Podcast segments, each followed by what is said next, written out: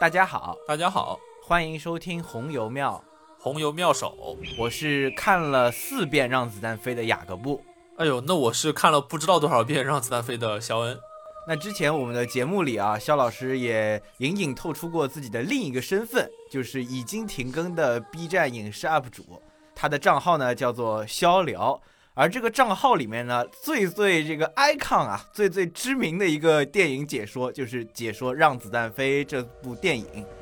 我很早就跟肖老师提出过，哎，这个事情可以聊一聊，但可能似乎一直没有契机和方法吧。但今天呢，我们邀请到了这个另一个身份的肖老师啊，B 站影视 UP 主来跟我们聊聊《让子弹飞》。呃，我觉得是这样子的，就是，呃，实在是惭愧啊，的确，我的那个 B 站账号啊，之前在更新的时间里面还是，呃，可以说是比较热闹的吧，就相对而言哈。然后，呃，后面我也就停更了，包括也停更很长一段时间了。所以我现在跟别人去介绍，尤其是朋友之间没有任何功利心的聊天的话，我一般很少会提这个事情了，因为我总觉得好像是一个半途而废的工作。所以雅老师经常也嘲讽我说，我是一个半途而废的人。一个很重要原因就是这个 B 站账号没有持续的更新下去，呃，这就有点像，比如说正在任职的时候呢，不不去聊这个公司的事情啊，然后这个离职很长一段时间之后啊，就回顾一下，看看可能会有一些可以跟大家分享的东西，所以。呃，雅老师之前提出来说聊《让子弹飞》，然后今天也觉得停更也很长一段时间了嘛，也不仅是回顾一下这个电影本身吧。那另一方面呢，今天的这期节目啊，可能也跟大家回顾一下，就是我自己当时呃从零起步做 UP 主的一些呃经历吧，然后看看这个过程当中可能也会带给我一些简单的启发。那今天就来一波忆往昔峥嵘岁月稠啊！天呐，那。虽然《让子弹飞》非常的出名啊，但以防就是还是会有听友可能没有看过，还请肖老师先简单介绍一下这部电影大致的情况和剧情吧。呃，是这个样子的，就是要介绍《让子弹飞》的剧情啊，其实是一个挺难的工作。呃，因为就像雅老师刚才讲到的一样，《让子弹飞》这个电影啊，现在已经。太出名了，过于出名了，因为它应该是一零年上映的嘛，然后到二零年的时候正好是十周年，然后到今年的话已经十二周年了，然后这十二年来，呃，它的整个情节和文本哈被不停的解读、重构、延伸、扩展、推翻，乃至丰富的讨论吧，呃，所以说去很很怎么说呢？想要以一家之言去讲解它的情节啊，其实是一个比较难的工作。那我这边呢，选取一种比较保守的方法啊。你如果你在百度百科搜索“让子弹飞”的话，你就会搜到一句话的影评。这句话呢叫做：“该片讲述了悍匪张牧之摇身一变化名清官马邦德，上任鹅城县长，并与镇守鹅城的恶霸黄四郎展开一场激烈争斗的故事。”啊，就是这样一句话讲完。那么，根据我们以往的经验啊，就是这个字数越少，事情越多。在这个悍匪张牧之，然后清官马邦德，还有恶霸黄四郎这三个人啊，展开激烈争斗的这个过程当中，呃，可以说是尔虞我诈、明枪暗斗、明争暗取，各种乱七八糟事情都发生在当中，然后撑满了这个呃一个多小时、近两个小时的这个非常丰富的电影。然后在这个过程当中，其实会有来来回回的几个回合的争斗，然后几个回合的争斗呢，又因为呃导演和拍摄过程当中可能有意或无意的一些暧昧和留白，你会感觉整部电影的过程当中草蛇灰线、暗潮涌动啊，就是各种各样的这种，到底有没有人是叛徒啊？到底有没有人泄露了情报啊？到底这个最后的真相是什么呀？到底这个谁赢了谁输了呀？类似于这样的。讨论吧，直到现在哈都没有一个盖棺定论啊，这大致就是一个让子弹飞的剧情。大多数的朋友们哈，我相信应该大部分同学可能会看过，或者肯定会听过《让子弹飞》这部电影，它其实更加。呃，著名的或者说让它流传这么广的一个非常重要的原因哈，呃，不仅仅是它电影本身的剧情，就是这个用剧情里张牧之自己的话来说，一个土匪遇上一个恶霸这么简单的一件事儿，让你们搞得这么乱七八糟的啊！不仅仅是因为这么简单一件事儿，更重要的是因为被人们搞得乱七八糟。那什么叫被人们搞得乱七八糟呢？其实就是我刚才讲到的。现在我们会知道有一个非常流行的梗啊。叫做让子弹飞建议申遗，对，就是建议让子弹飞申请非物质文化遗产。那这个话当然是一个玩笑哈，但是它背后其实折射出了让子弹飞这个文本当中哈，有可以说近乎无限的拓宽的和解读的空间。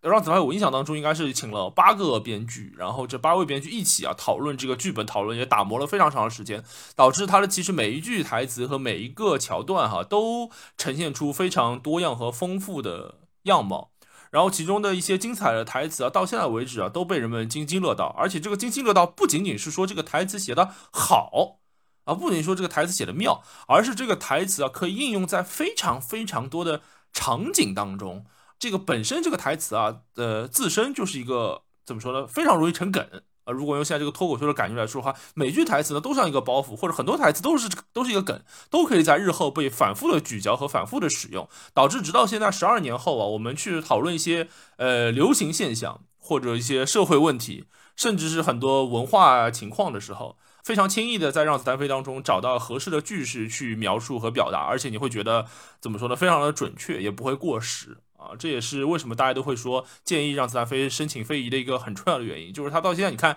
一直传承下来，然后这个历久弥新吧，可以说是。呃，我想问问，先问问杨老师吧，这个刚才讲到让子弹飞非常多这个呃怪里怪气的乱七八糟的台词，到现在还在使用哈。问问杨老师有没有在什么场合下看到过让子弹飞句式的描述啊？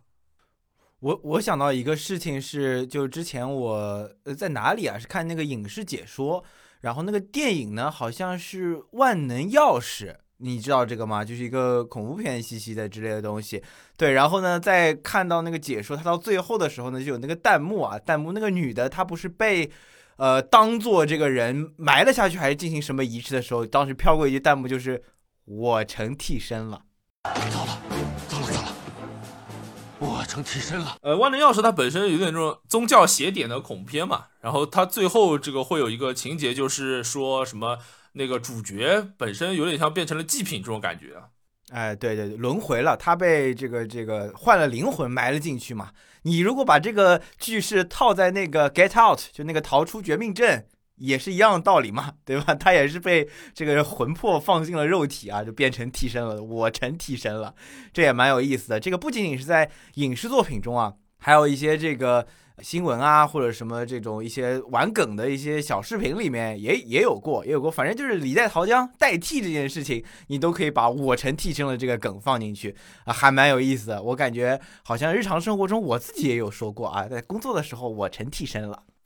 就比如说有人甩锅甩到你的头上，你就成替身了啊！我我我成替身了，我成替身了。呃，我成替身了，这个我还可以展开讲一讲。我成替身了这句话在《让子弹飞》当中本身啊，其实是由周润发演的黄四郎讲的。因为大家如果看过电影，就会知道他其实呃黄老爷在这个鹅城啊，其实他自己养了一个替身。然后之前他是想用这个替身来，比如说帮他谋一些方便啊什么的嘛。然后正是因为这个替身的存在哈，让这个姜文团队，也就是张牧之团队，在最后啊一举翻盘，在形势极其不利、资源极其有限的情况下，利用这个替身的这个存在吧，然后去鼓动了民心，最后让黄四郎这个倒台。所以当黄四郎远远的在碉楼上看到这个张牧之。斩首了自己的替身，然后农民百姓都以为是黄四郎被打倒了那个时刻，然后黄四郎就意识到，哎呀，自己好像输了这场争斗，然后他当时大喊了一声：“糟了，我成替身了。”然后也是，就像杨老师刚才讲的，就是现在所有的普遍的这种呃甩锅也好，或者李代桃僵这种事情发生的时候，我们都可以用这个“我成替身了”这句话做一个梗啊。比如说，我知道可能呃有很多时候我们遇到过一些工作上的或者社会上的一些不公正的待遇，或者被剥削、被欺压的待遇等等啊，你都可以用类似于这种这种词来形容。这个高度，刚刚你一番描述，感觉就有点上去了。那我问问肖老师啊，就是，呃，除了啊，不让你说这个，除了我成替身了这个梗之外呢，还有什么梗你是觉得特别有意思，或者甚至是你在日常生活中看到过，甚至自己是会说的？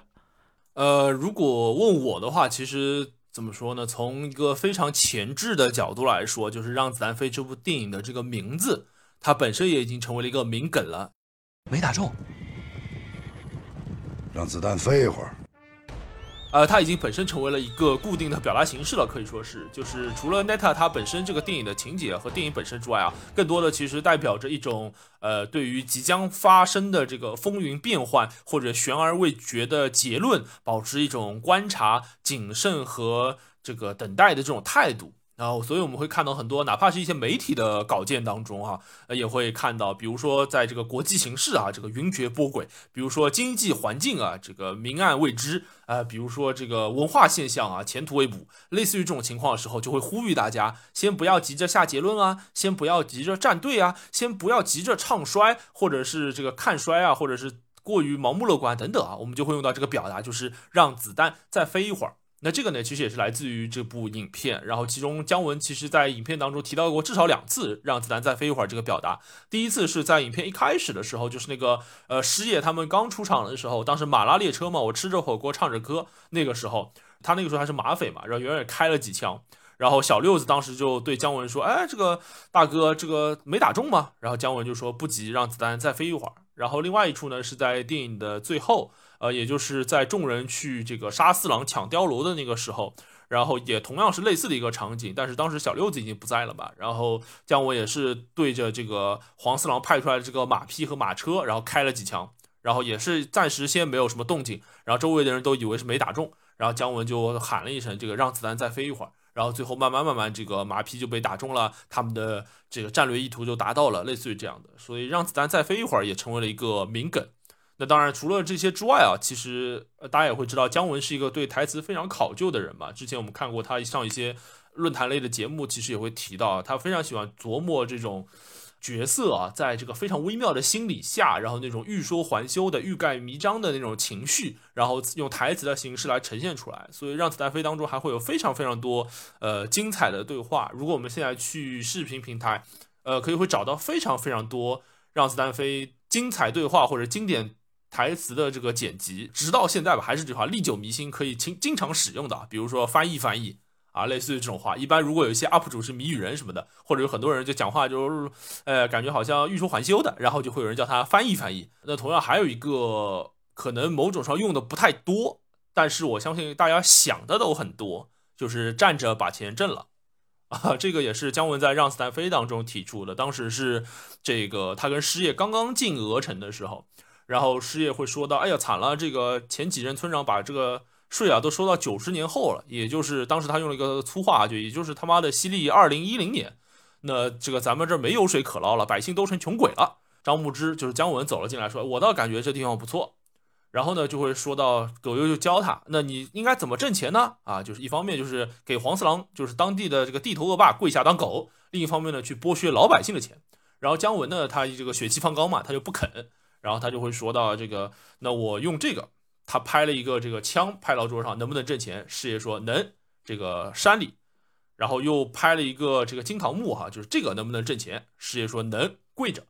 然后呢，姜文就说这个加这个能不能站着把钱挣了？站着把钱挣了这句话也被视为啊，我感觉就像我刚才说的，可能平时用的不多啊。至于用的不多的原因呢，咱们也知道，因为这种现象不多。但是呢，大家想的很多，我感觉这应该某种程度上算是所有的文艺工作者啊，甚至不只是文艺工作者，可能是所有的社畜的内心的一份净土啊，或者说一个期待啊。那当然，这个直到十多年后的今天吧，我感觉能够像《让子弹飞》这样做到真正站着把钱挣了的。作品啊，其实还是非常非常的少数的。说了那么多啊，那归根结底就是一句话，就是说《让子弹飞》这部电影啊，其实已经远远超出它作为一部电影文本所含有的容量了，已经成为了某个可以说是文化现象吧。这也是为什么很多人会把《让子弹飞》视为某种学问的。呃，甚至啊，这个我这边可以展开一聊。我之前跟杨老师也讨论过，就是其实，在 B 站上，或者说在一些其他的平台上，会有一类这个创作者，他们其实就是深耕或或者说专注在某一个具体的作品当中，就是他只聊这一部作品哦。比如说我们之前聊过一些二次元的话题，当时我就讲过，比如说 B 站上会有一些 UP 主，他们是只聊《海贼王》这部作品的，所以一般就会把《海贼王》称为什么海学家之类的。那包括我们之前也讨论过《进击的巨人》，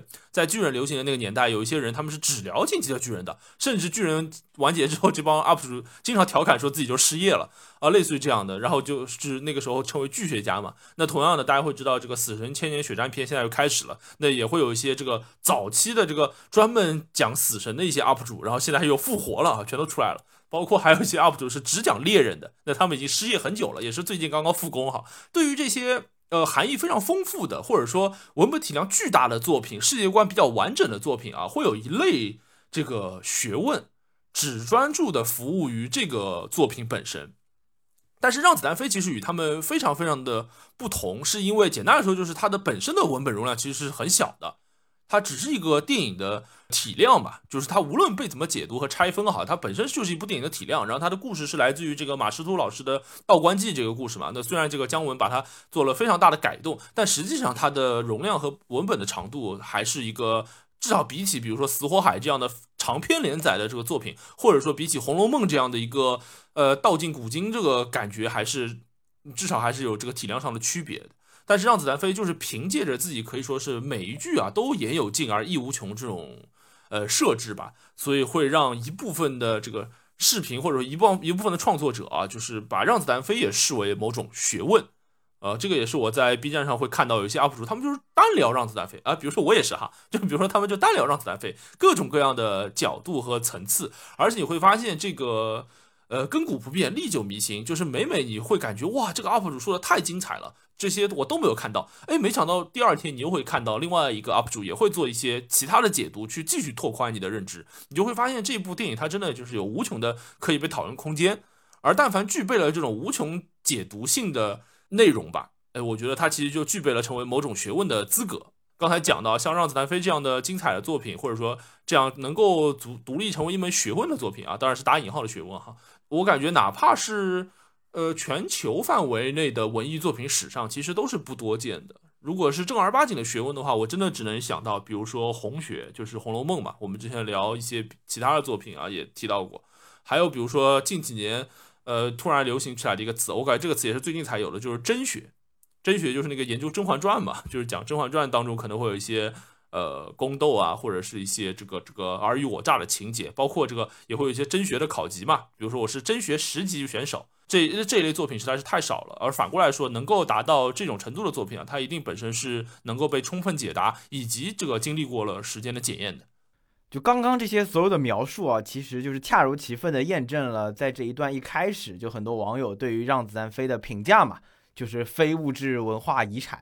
非物质文化遗产的两个重大特性啊，就就像你刚刚这个整体总结的啊，一个是传承，一个就是历久弥新。第一个就是它它的传承肯定是来源于以前的。这种来源以前不仅仅是，比如说它这个作品本身，那相对于我们这个呃现在这个时间点，那他肯定是十二年前了。而他这个作品的内涵和发生的故事，甚至于故事发生那个年代所讲述的一些话、一些典故、一些描述，是来源于这个民国更往之前的时代。他所谓的就是传承，是一路从这个民国之前到故事发生的民国，到故事上映的这个时间，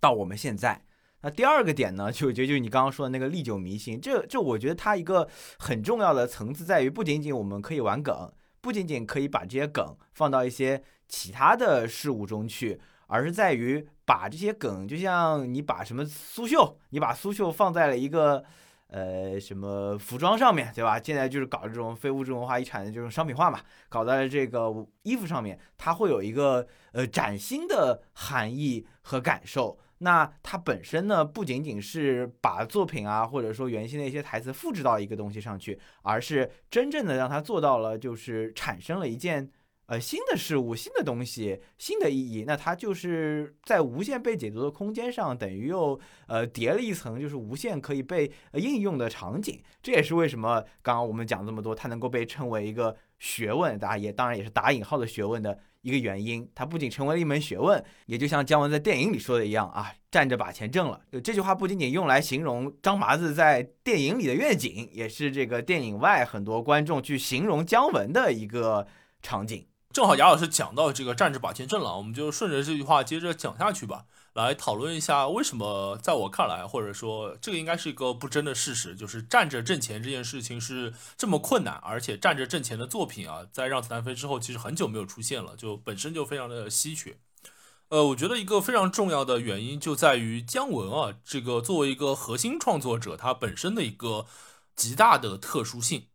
这个特殊性在我看来，呃，当然只是我的一个观察和认知哈。这个如果大家自己平时哈做过一些这个创作工作的话，肯定会有类似的感触啊。无论是广义的，比如说哪怕你做个 PPT 哈，跟领领导汇报，或者在同事当中分享，也算某种创作；或者比较狭义的是，可能你真的去呃写一个类似于这个文艺作品、小说或者编剧啊，类似于这样的工作，肯定会有这样的感触啊。用我最近读到了一本书里的一个呃对立的概念，大致就是在审美价值和工具价值当中，其实很难找到一个平衡的。简单来说，就是你很难获得普世的认可，同时又抵达某种真正的深刻。大部分情况下可能是个样子。那当然，那些最精彩，我相信大家可能会想到一些反例。但是有一个结论就是，你想到那些所有的反例，应该都是那些非常非常出色的作品，他们才能够达到某种平衡，甚至是兼顾。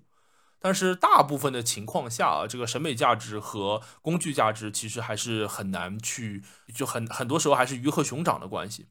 而在我看来，这个姜文的特殊性，或者说站着把钱挣了，它本身指的就是在这两件事情当中，在赚钱和保持体面这件事情当中，呃，做到了一个兼顾。用姜文自己在电影中呈现的，就是他既按照法律法规的角度啊去。呃，去去运作，比如说他把那个金堂木拍在桌子上，代表着是一些腐朽的、陈旧的，甚至是一些封建的这个体系和规则。但是同时呢，又把另一把枪拍在桌子上，这代表着他有一些突破、改变，甚至是颠覆性的决心。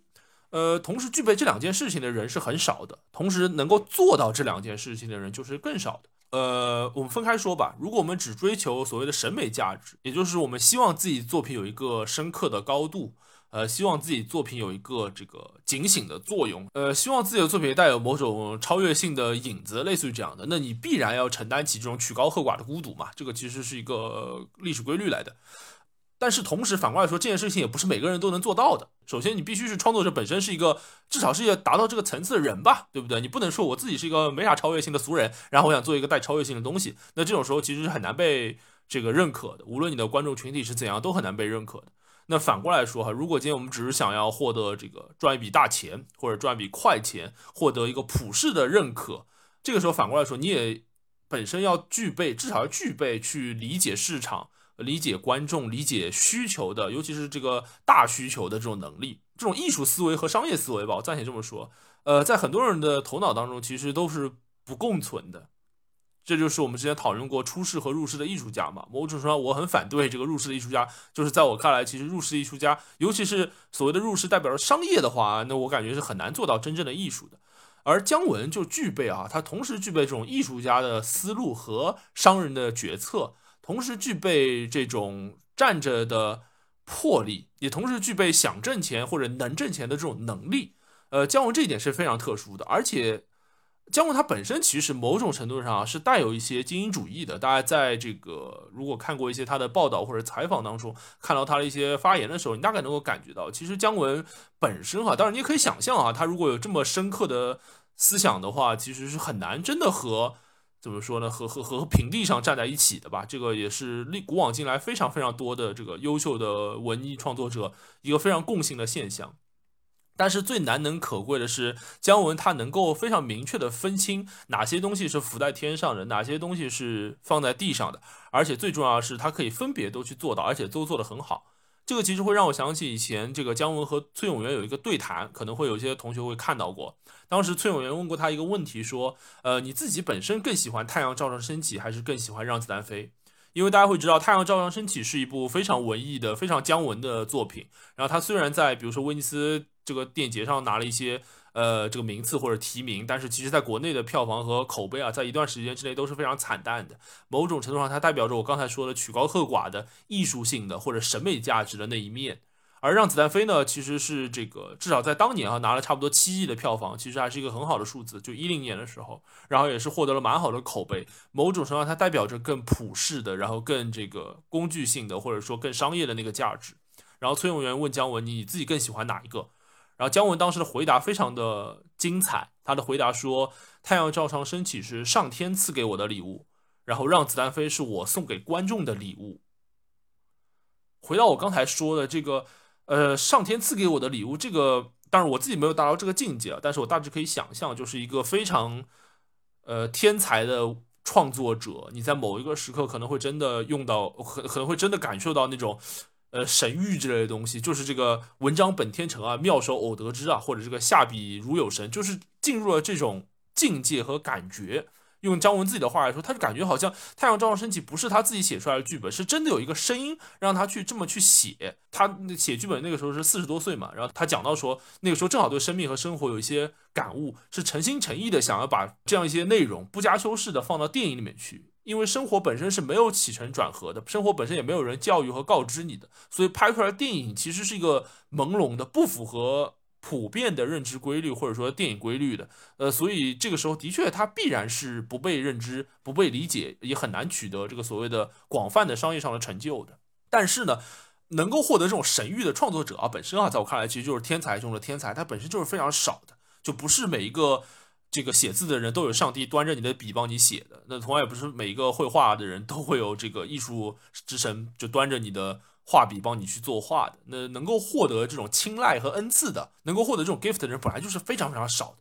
但是更重要的是，姜文获得了这种 gift 之后，他面对了就《太阳照常升起》之后，就这个上市之后、上映之后发生的故事，大家也会知道，就是包括后面的《鬼子来了》，就是发生发生的一些故事，是姜文不被呃世人认可。大多数的或者说通常意义上的这一类的创作者，可能在那个时候你就会感觉到失望。感觉到浓浓的失望，因为这种人一般不会自我怀疑嘛，可以理解吧？他不会觉得是我错了，那事实上他也的确没什么错了，他只会觉得是不被理解，于是他就会脱离群众，就变得精英起来了，变得就自己留在那个仙山之顶，就这种感觉。但是姜文更重要的是，他会把这些这个整个过程也视为某种滋养和养分。拍完《太阳照常升起》之后啊，这个呃整个市场的反馈是冰冷的。然后崔永元也问过他，那对你的心理或者对你当时的状态会有影响吗？姜文说没没有什么影响，因为我当时会预感到《太阳照常升起》这样的作品，或者说这种神赐的瞬间，它必然只是属于少部分的人的，它不可能让整个普罗大众都感受到这件事情。但是接下去姜文做了和大多数的天才相反的一个决定。当大多数的天才都选择离开群众，独享自己的那一份天赋的时候，姜文选择是进入群众。用他自己的话来说，《让子弹飞》是他送给观众的礼物。他就像这个极有天才，但是又心系群众的，又又对生命或者说对平凡、对庸俗充满着同情和热爱的人。可能同情都不对啊，热爱更准确一些。他是对这个凡俗的生活，或者说对民粹主义啊，是充满热情的。是想着能够进入群众中去的，是真的想要传递一些东西的，于是他只能用一个更简单、更具体的方法，比如说拍出了《让子弹飞》这样的，在商业上或者说在类型片的范畴当中也能有一席之地的优秀的作品，同时去传达一些在姜文看来可能是，呃，上帝传给他的某一部分的旨意。它就像是一集天书哈，就比如说徐冰那个天书，它就像是一集天书当中撕下了一角，然后通过姜文自己的翻译，然后去传递给了这个更多的人。然后这个时候你会发现民众都笑哈哈的感觉啊哈哈，我们看懂了，感觉让子弹飞很好。然后直到现在，让子弹飞依然很好。然后这个时候姜文的目的就达到了。所以在我看来，这个姜文本人其实是会有一个非常独特的，或者说充满魅力的那个一部分，就是我们见过非常多出世的天才，见过非常多入世的俗人。但是，既天才又俗的人真的很少。姜文可能就是这样一个人。当然，我没有任何的贬义啊，我觉得这是一个特别了不起的结合。哦，我我如果往大了说，当然我本人并不是很很很怎么说，很很很那很那很过分的姜文的粉丝哈。但是我对我我对他的认知，至少对他工作的认知，其实某种上真的像是那种怀着神谕布道的那种人。当然，这个神谕可能是来自于艺术这个层面哈。我以前看到过一个呃对姜文的描述。我觉得会非常的有意思。他把它比喻成了两种动物，说姜文的身上是同时具备着虎气和猴气。虎就是那个猛虎啊，它象征着百兽之王，象征着那种魄力、胆魄，然后荷尔蒙，呃，这种什么冲动啊，类似于这种原始的一些呃亢奋，类似于这种东西。猴气是什么呢？猴气就是代表着戏谑，代表着大众，代表着普通简单，代表着普世全人类，类似于这种东西。姜文身上就同时凝结了这两种气，得出的结论就是像我刚才说，他是一个天才的俗人啊，我觉得这是一个特别了不起的事情，而且在我看来，其实是大多数的普通人哈，比起成为一个真正的天才，或者比起成为一个彻底的俗人，其实是更应该视为榜样的一种形象。刚刚你的这个一大段话啊，我我捕捉到了这个一个之前一个我蛮认同的一个东西，就是你讲到那个引用的话嘛，就是太阳照常升起是上天给他的礼物，然后让子弹飞是他给观众的礼物。但我有一个呃感受或者说观点吧，就是让子弹飞既是姜文给观众的礼物，某种程度上来说也是上天给他的礼物。就是我，呃，对这个，比如说姜文之后的作品，甚至于说对于，呃，姜文他在很多采访中对于《让子弹飞》的表达，我能够感受到，呃，《让子弹飞》对于姜文来说，或许啊，我也只能说或许啊，也是某种不可复制的，呃，成功。它也是一个妙手偶得之的，嗯，有一点点这个巧的或者说灵感的东西在里面。你知道的嘛，就是我平时这个工作也都是试图站着挣钱的这个内容。有有有有有啊，对啊对啊，因为我们平时做的这种商业化项目嘛，对吧？跟这个广告相关嘛。你我其实自己啊，我当然不可跟姜文比了，我自己也是试图在这个框架之内能够有更多的创作的发挥。有人会对创作者，尤其是一些商业化项目的创作者，不论是什么商业电影也好，商业艺术也好啊，他会。有一个固有的一个观点，他会说你，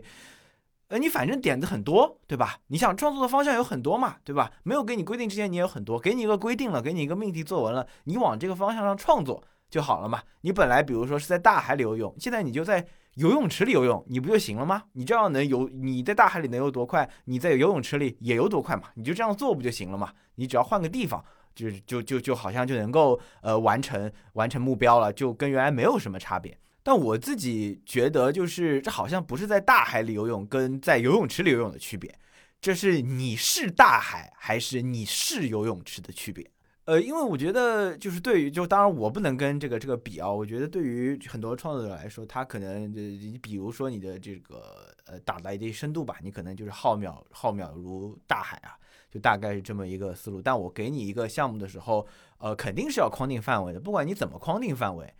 都是框定，对吧？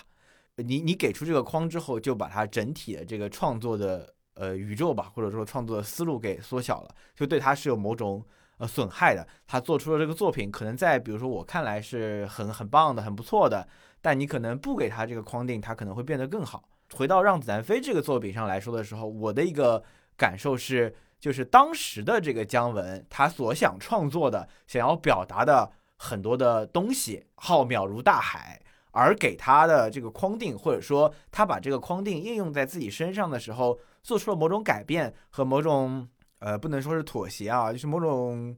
呃创作上的变通吧。他把他这个所谓的框和自己本身想创作、想表达的东西尽可能的融合，而且尽可能都变得和原来一样大。这种能力和做法，我觉得是呃非常的。强大的，而且同时它甚至带有某种奇迹的呃特点，就是所以我刚刚提到的，就是说，我觉得让子弹飞可能是呃姜文给观众的礼物，某种程度上也是上天给他的礼物。我我有一个这么一个呃感受吧，不知道肖老师觉得觉得觉得是不是有没有问题啊？哎，我觉得啊，这个就我自己的感受来说啊，这个呃让子弹飞的确是姜文的几部作品，包括后面的一步之遥和那个。呃，和邪不压正哈，都是我觉得让子弹飞是姜文的所有作品当中，的确是离观众最近的。然后我想到一个类比，不知道准不准确啊，就是你刚才会讲到，就是呃，姜文他浩瀚如大海，然后他想要做的方法，想要做的事情是，比如说这个把这个大海浓缩，或者或者用一个人能认知到、人能看到全貌的方式来体现出来。我觉得啊，如果是这么理解的话，让子弹飞很像一个海螺。哎呦，哎呦，呦呦，就是这个，哎呦，到位到位，还可以，可以，可以，可以。我赞叹一下，对《让子弹飞》这部电影就很像姜文为观众带来的一个海螺，就是你看上去其实它已经跟大不是大海的样貌了，或者大多数的普通人啊都可以随手的采摘到一些东西，但是真的当你把耳朵凑在这个海螺周围听的时候，你就会听到整个大海的呼声，就有点这种感觉。所以我觉得《让子弹飞》这部电影妙，或者说它精彩也是精彩在这里。呃，它你真说它的情节有多么的？发人深省、感人至深，或者捧腹大笑吧，每一点都做得很好，但每一点其实都没有做到那种真正的意义上的那种绝对上的那种 top 啊。但是正是因为这种你刚才说的姜文有太多的东西了，他这个大海当中包罗万象、森罗万象的这个内容全部要塞到这个文本当中去，其实是很难的。就像你，我非常认同你刚才说，它带有某种奇迹的性质，因为这个工作在真正有人做出之前，我并不相信它是可以被完成的。直到就是让子弹飞以这样的姿态呈现了，然后在这个文艺史当中留下了一定的地位之后，我会感觉到啊，原来这件事情并不是那么不可实现的。它某种程度上也成为了后面所有创作者的一个明灯，所有期待着想要站着挣钱的创作者的一个目标，甚至是某种诅咒。就是当比如说后面的，因为大多数人其实不具备姜文这样的海阔天空的心胸和视野，不具备他的虎气和猴气的呀。当你比如说啊，你是一个创作者，当你被自己的呃现实和理想冲撞时候，压弯腰的时候，你其实会少了一个借口。如果没有让子弹飞的话，你会觉得这件事压根就是做不到的，它不是我的错。但是因为有让子弹飞的存在，会让你知道这个世界上是真正的有能做到这件事情的人的，你没做到是你的问题啊。所以我会说，他对于有才能的人来说，其实是一个明灯；但是对于大部分的人来说，可能某种更像一个压力或者诅咒。呃，当然这扯远了啊。但是我觉得反过来说，呃，我自己啊，做一个观众的角度，或者说从一个消费者的角度吧，这个我其实还是。期待着，因为让子弹飞的存在，能够带来越来越多这种站着挣钱的作品。就像我刚才其实也讲到的，呃，当我们讲起这个艺术性和工具性冲突的时候，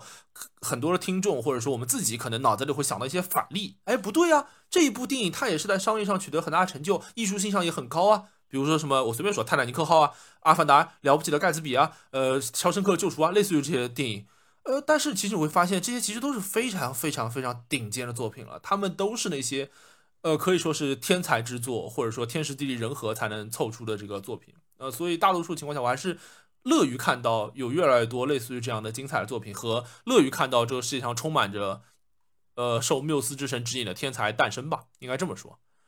好，那么讲完了这个，呃，或者我们只是浅浅的哈，用这个普通人的理解能力。呃，简浅浅的去分享了一下我对《让子弹飞》这个电影创作和它本身背后所代表含义的一些呃小小的认知。那接下去一些时间呢，我也和简单和大家分享一下，就是我自己那个时候啊，因为我很喜欢《让子弹飞》嘛，我那个时候还开玩笑说我是一个让子弹吹啊，就专门吹爱吹它。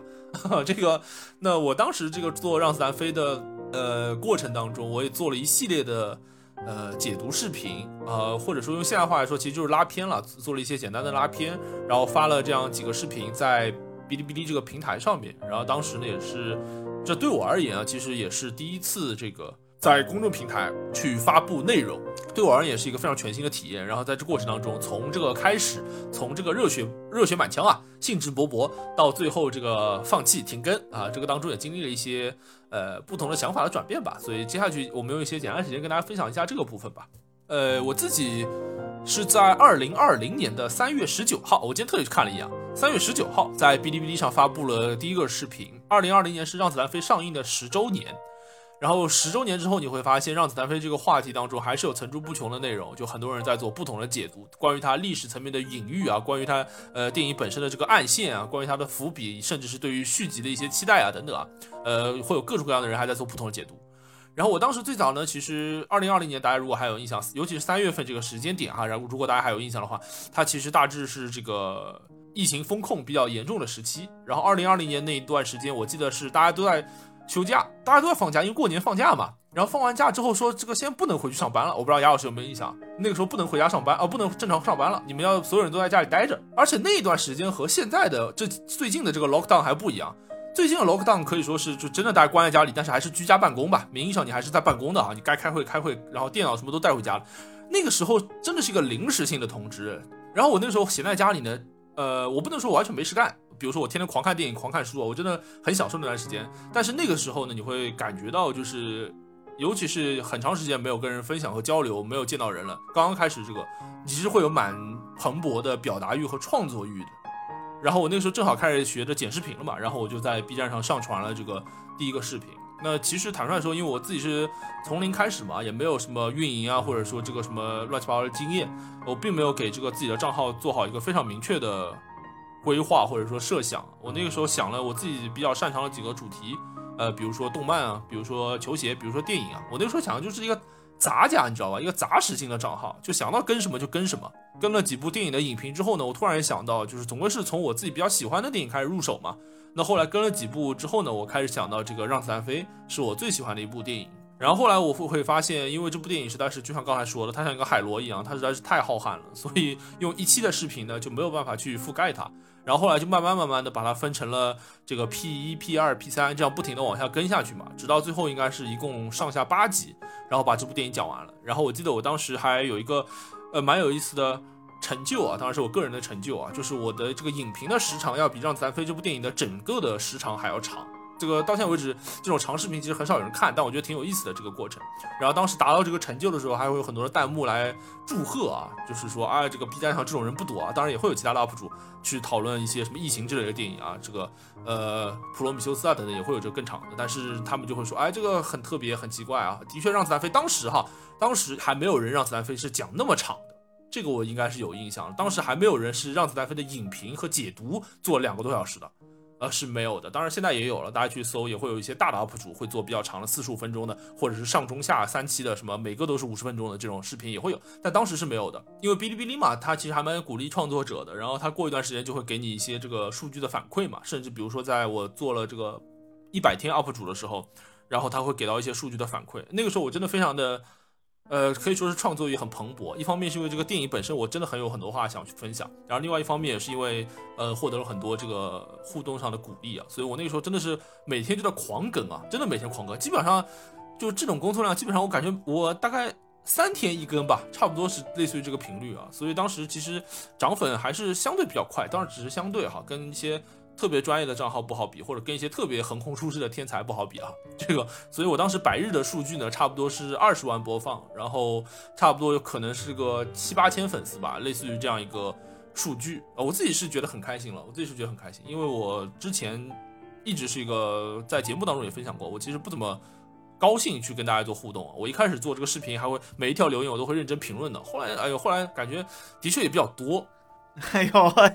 凡尔赛，而且不是不是 不是不是，的确的确比较多，我的确很难一条条看过来，而且的有一方面呢，我也很露怯，你知道吧？就因为有这个藏龙卧虎的，有一些人家评论会指出你的一些漏洞问题，或者也会鼓励你。我如果指出我的问题的话，我真的很露怯，我就是也不敢跟人家说什么，对吧？只能说，哎，对，您说的对，类似于这种。然后如果是鼓励你，因为大部分其实都是鼓励你说，哎呀，UP 主做的很好啊，类似于什么，我这是我看过最好的影评啊，类似于这些，会有这种。呃，当然有夸张的成分，但是我相信人家肯定也有也有真心的成分。就我其实也很害羞，就是其实就两个方面，一方面露怯，一方面害羞，所以我后面索性也就不评论，就不回复大家了。但是其实大家还是整体都就是观众啊，这个粉丝朋友还是比较呃比较热热烈和支持。然后后面把《让子弹飞》这个系列更完了之后，当时其实我考虑过要不要继续做下去，还是就就算了。那当然，我最后结论就是我最后选择就算了，就不继续做下去了。一个很重要的原因就是，诶，某一个程度上，我感觉啊，呃，它真的耗尽了我的毕生所学啊。当然，这一点都不夸张，因为我毕生所学的确比较有限哈。呃，尤其是关于《让子弹飞》这部电影的毕生所学，它真的一下全都用完了。它不像聊播客，你知道吧？就聊播客，你毕竟是一个互动的过程。就比如说雅老师，你刚才说姜文像大海，然后这会给我一些启发。这其实不在我们的提纲当中。聊播客它其实是一个互动的过程，它这个甚至是一个螺旋上升、螺旋推进的过程。它会在你去怎么说，在在我个人作为一个主播去分享一些内容的时候，其实也会获得一些反馈，尤其是及时的一些，比如说来自你的反馈。然后这些反馈又会带给我一些新的东西，就它更像一个讨论，甚至是辩论了。有些时候。但是做 UP 主其实是很不一样的，它大部分情况下其实是一个单向的输出，它的反馈也非常的不及时，就哪怕是弹幕或者评论啊，就它其实也是要等到你这个视频放完了，甚至是沉淀了一段时间之后，才会有一些这种内容，所以它是一个单向的输出，它非常非常考验你自己的，几乎是全靠自己的搜集和整理素材的能力。所以当我更新完了《让子弹飞》之后啊，我真的感觉耗尽了我对《子弹》这部电影所有的观察吧。我不敢说是热爱，因为热爱还是在的，但是耗尽了我对《子弹》这部电影所有的观察。呃，这当然有一个很有意思的现象，我可以跟你分享，这我没跟你讲过，就是我在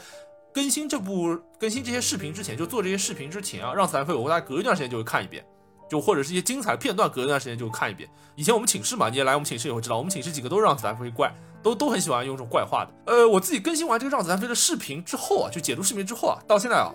一遍都没有完整看过。就再也没有完整看过这部电影，我不知道这是为什么，我不知道这是为什么，这个就有一点点我不知道，有点像你真的把你的爱好成了工作之后，你就会发现你在生活当中其实很难，这个怎么说呢？很难很难继续像以前那么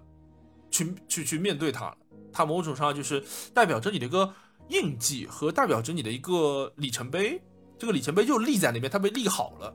你很难再去改动它了，就是你放出去之后，这个事情都跟只跟过去的自己有关，然后只跟这个平台记录的东西有关。它也许是这个永存的，一直往下这个延续下去，但是你会感觉好像自己的心态其实和以前就不太一样。我不是说这个不一样去来自于优越什么的哈，这个不一样主要还是来自于你真的把自己所有的东西倾囊相授啊。如果用这个词的话，就全部都吐了出去之后，呃，你会感觉你再精深一步的动力就很不足。就不像以前，他没有一个考试，你知道吧？就不像以前，你没有做这个视频或者没有这个这个小小小的事业之前，你没有一个考试，所以你会愿意实时的翻一翻书，看一看，温故而知新。但是有些当考试考完了。你就人就会懒惰下来。你让我现在去回顾以前考试的内容，现代汉语、古代汉语的考试的内容，我其实已经想不出来了。我也不愿意去翻书了，就有点这种感觉。呃，这个是一个蛮奇妙的心态哈。我自己我不知道雅老师做播客有没有这种心态，但是我觉得做播客的确不太一样，因为它毕竟是一个小小一个一个小的，甚至是不相关的主题。然后对这种大的主题，或者说我们到现在聊过为止的所有的播客主题啊，我不敢说有哪一个是我真的耗尽了毕生所学的。就如果你比如说让我们把以前的内容重新录一遍，我相信应该还是有些新的东西的。但是反过来说，让子弹飞的这个视频啊，我前段时间录这个这一期节目之前，我特地又把自己的节目两个多两个小时左右从头到尾看了一遍。呃，我觉得当然它它只的确还会有一些粗糙和稚嫩的地方，但是你说我我现在的我比起两年前做这些视频的我对让子弹飞这部电影的认知提升和增加了多少的话，我其实没有多大自信的。我感觉我。某种上，我对《子弹》这部电影最好的一些东西就已经留在那个时候了。然后现在感觉好像自己也不过如此，就这种感觉。我刚脑子里就一直有，就觉得应该有一句话形容这种现象，但我实在脑子就想不出来了。哎呦，我真想不出来。我刚还搜了一下呢，就真真想不出来。我不知道你有没有想出来，或者哪什么听众就比较厉害，想不出想得出来。就是看看完了，就很多这个这个事情，然后后面就再也不看了，就类似于一句这个总结这个情况的话，我我想不起来了。哎，难受难受。我插一嘴，这个前段时间我听了一期播客，然后他讲的是那个呃，有一个翻译小鱼于静华，你知道吧？他是那个广东宏远那个篮球队的战术翻译。然后他在那个节目当中就分享，他自己是真的真的非常非常热爱篮球。然后他自己做这个篮球翻译也是辛苦，但是快乐着吧。但是他回到家了之后呢，其实就再也不会看其他的篮球比赛了。我觉得就有点像这种感觉啊。那当然，我和人家的境界和水平，人家是真的当当工作指导，境界和水平还是有差距。但是我觉得心态其实差不多，就是你还是热爱这件事情，你还是你先问我喜欢《让子弹飞》，我还是会喜欢的。你让我列我自己的这个最喜欢的电影，《让子弹飞》还是会在其中的。但是我就不太愿意再再去看它，我不知道这什么感受。我不知道那个雅老师有没有想到话，或者这个其他伙伴能想到一句准确的话来描述这个现象啊？我自己反正经历了这个感受，所以我特别。佩服那些能够持续更新的 UP 主，那当然也有可能人家比较深厚啊，人家像大海一样没有耗尽毕生所学，不像我是真的这个竭泽而渔。我觉得大家在就是把爱好当工作啊，就我们简单就是说说这些这个这个情况的话，我觉得，呃，总是会要找到一些区分度吧。我觉得，因为之前我不是挺爱排排话剧嘛，对吧？然后我大四时候就很想去找排话剧的工作，我当时也找了的，就是就是就是排戏的工作嘛。虽然你不是演员啊，但你就一直。啊，整天排啊，整天调度什么之类的，但我觉得就是干到后面就是没劲了。然后我当时向一个呃代教我的老师就讨教，我说：“哎，你这个 年纪也不小了啊，你你做这么久，做这么多戏，就是你这个不会难受吗？就不会觉得太太累吗？什么之类的？”然后他说，就是他总是试图在把这件事情当做工作和在把这件事情当做爱好。呃，同一件事情做成这两个方面找到一些区分度，然后他的做法就是他在排戏的时候更多的去嗯强调一些形式或者组织上的东西，因为他本人是监督制作嘛。对吧？就跟内容上离得远一点。他平时呢，去自己看戏的时候，包括自己就写一些文章的时候，就都是爱好的。这这个层面的话，他就做的更加的呃和戏本身的内容相关。他就说，我自己当时的一个做法是这样的，就是试图就是以某种方式吧，还是把工作和生活中的爱好，哪怕这个爱好是同一件事，做一定的区隔，来让自己能够嗯以期能够汲取不一样的东西吧。包括我现在工作的时候做策划，和我们现在录节目的时候。呃，这个做策划，我也试图总是用这样的方法，呃，就是在领域上做一些区分，能够呃不把这些事情混为一谈，不然你就会觉得，呃，好像不会把这个爱好中的轻松迁移到工作中去，只会把工作中的压力迁移到爱好中来。啊，当然我也不是说这个 B 站 UP 主这个当时认我认真考虑了成为工作的选项，我只是因为我还是蛮自认为啊，自认为还是蛮有责任感的，就我做一件事情还是希望能把它做好，所以我会比较认真的对待它。我当然不希望就出两个视频水水啊或者什么，呃，所以我还是比较希望把它做好。但是后来我发现我的性格吧，尤其是我对表达这件事情，经过了那个特殊的时间节点，比如说这个风控啊之类的，经过那个特殊节点之后啊，我的本质上其实还是一个不太喜欢。呃，表达的人或者不太觉得不太表达不太必要的人，应该是这么理解。所以，呃，其实我自己也觉得我做的的确很不到位啊，甚至就不太好。就是是有蛮多的呃 B 站上的朋友去支持和鼓励我的，或者说一直在催更啊，然后或者会有很多的私信啊，会有非常非常多的私信，就我的那个账号啊，包括还有会有一些那个广告方找来，类似于这种。呃，但是这个，呃，我我都不回的，我后面看都不看。呃，有一点有一点点矫情啊，可能听上去，因为可能我的确心理素质比较弱。我有段时间甚至把我那个账号给退了，就是我自己刷 B 站就不用我那个账号刷了，就省得就天天看到那个提醒，就是看到有人来艾特你啊，或者有人给你投币啊什么那个提醒，我挺不好意思的。就我觉得，嗯，就用姜文自己的话来说，我有点不太体面，我感觉哈，我想我只我想要体面的退出，但是就是有一些不好意思，就有点这种感觉。所以后面，呃，但是还是这个。呃，懒惰与害羞吧，这个占据了上风。最后还是决定就是不再更新了。前面讲到，我录这期节目之前，就是又把当时的这个视频又看了一遍。呃，非有非常多制作上的、录音上的，雅老师知道我是录音苦手啊，录音上的，然后剪辑上的一些粗糙的，或者观点上的一些粗糙的地方。但我能在那个，我现在看，我还是能够感觉到自己当时那个，呃，刚开始接触视频剪辑，然后刚去去去。热情的，甚至迫不及待的去分享自己对喜欢的东西的那种，呃，感触的那种冲动和活力，哎，有点这种感觉。它是两年前的事情嘛，虽然听上去时间不是很长，但是我会感觉到好像那个时候的自己真的和现在很不一样。现在就是有很多想法也不一样了。然后那个时候真的会有蓬勃而出的，如果可以被称之为才华，至少是才干吧，就是那个时候有蓬勃而出的这种动力和意愿，也有一定的。这个想法，然后去传递，所以我在我看来，我会把这个过程啊定义成一次不可复制的尝试，就是做这个让子弹飞系列视频。呃，他我感觉之后可能也不太会再做类似的工作了，因为他的确还相对比较繁琐啊，尤其是一个人做的话，然后也很难这个可持续的产出。哎，但是我觉得这个过程和体验是让我觉得非常有意思的，它就像。我举个不太恰当的例子啊，听上去就很矫情啊。他就像谈了一段恋爱，你知道吧？就是会让你之后，会让你，会让你往后余生的每时每刻，只要你愿意想起，你都会觉得会心一笑。啊，有点像这种感觉啊。就 听上稍微有点矫情啊，但的确就是这个样子。我觉得挺有意思的。这个某种上也让我自己，因为我其实不是一个特别，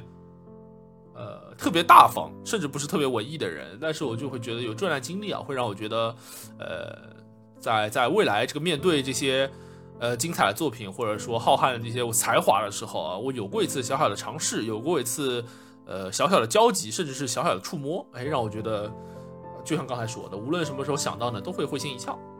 之前 Alex 来过来录那个有关音乐剧那一期，我不知道你有没有印象啊？就是当时我跟他聊的时候，就谈到一个很重要的点，就是当时也是疫情过去了一段时间嘛，就是在。在离那个封闭有一段时间过后，你去回顾那个时间，你就是在一方天地中啊，就是终日思考，然后试图去呃链接世界，或者是做一些创作的时候，现在回头去想，呃，是一个特别奇妙的、特别有意思的一个经历。那也能够，呃，似乎就是啊，不，这个不能说这大彻大悟啊，但似乎就是呃，能够哎往前推了那么一点点，能够就摸到什么东西的门了，就有点这种感觉啊，就。其实是一个，呃，包括我们今天聊这件事情，其实也是一个挺有趣的、挺奇妙的这个体验。呃，从逻辑层面来说，我觉得啊，就是我们人生中的每一个时间、每一个日子都是不可复制的，但是只是有某一段时间啊，它的不可复制性非常的明显，